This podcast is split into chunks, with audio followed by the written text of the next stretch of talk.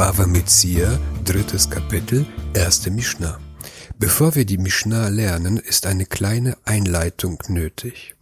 In Schmort 22, 6 bis 7 steht, wenn jemand einem anderen Geld oder Gegenstände in Verwahrung gibt und es aus dem Haus dieses Mannes gestohlen wird, muss der Dieb, wenn er gefunden wird, doppelten Ersatz leisten.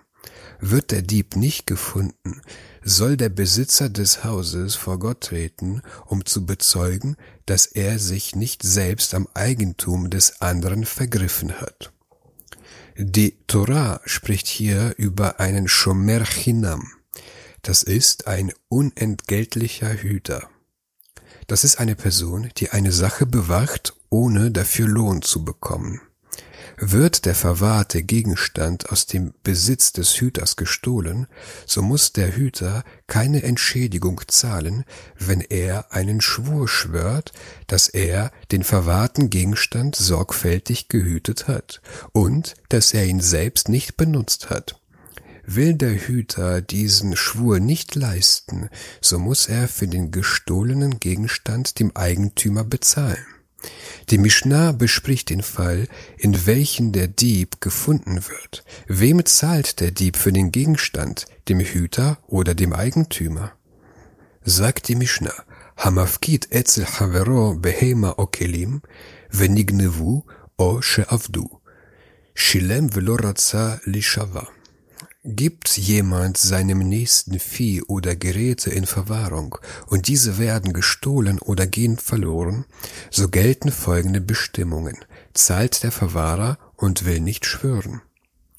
Gibt mir jemand eine Kuh oder eine Uhr in Verwahrung, ohne mich dafür zu bezahlen. Das heißt, ich mache der Person einen Gefallen und bin ein Shomerchinam, dann wird die Kuh oder die Uhr gestohlen und ich will nicht schwören, dann muss ich die gestohlenen Gegenstände bezahlen. Sagt die Mishnah weiter, Nimtza haganav mishalem tashlume keffel. So soll der Dieb, wenn er gefunden wird, Doppelersatz bezahlen. Der Dieb muss nicht nur den gestohlenen Gegenstand wiederbringen oder seinen Wert bezahlen, er muss den doppelten Wert der, der gestohlenen Sache bezahlen, denn das ist die Strafe für den Diebstahl. Tavach umachar mishalem tashlumi arba'a bechamisha. Falls er das Vieh geschlachtet oder verkauft hat, muss er vier- oder fünffachen Ersatz bezahlen. Stiehlt der Dieb ein Rind oder ein Schaf und schlachtet es darauf oder verkauft es, muss er für das Rind das Fünffache seines Wertes erstatten und für das Schaf das Vierfache ihres Wertes. Und jetzt stellt die Mishnah die Frage aller Fragen. Lemi Mishalem. Lemi Shehapikadon etzlo. Wem soll er bezahlen?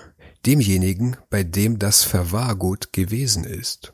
Also geht die Zahlung an mich, dem unentgeltlichen Hüter, den Shomer Hinam, da ich ja nicht schwören wollte und stattdessen dem Eigentümer den Wert des gestohlenen Gegenstandes bezahlt habe. Jetzt bekomme ich den doppelten oder die vierfache, fünffachen Wert des Gegenstandes, da der Dieb ja gefunden wurde. Ich als Hüter hatte keine Sicherheit, dass der Dieb gefunden wird. Deshalb nahm ich ein Risiko auf mich und bekomme das Geld. ולא רצה לשלם, נמצא הגנב, משלם תשלומי כפל, טבח ומכר משלם תשלומי ארבעה וחמישה, למי משלם? לבעל הפיקדון. Schwört der Verwahrer dagegen und will nicht bezahlen, so soll der Dieb, wenn er gefunden wird, Doppelersatz und falls er das Vieh geschlachtet oder verkauft hat, vier vier- oder fünffachen Ersatz bezahlen. Wem soll er bezahlen? Dem Eigentümer des Verwahrgutes. Habe ich als Hüter einen Spur geleistet, so habe ich mich von der Zahlung befreit.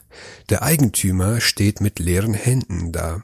Wird der Dieb gefunden, bezahlt er die doppelte oder vierfache, fünffache Zahlung dem Eigentümer.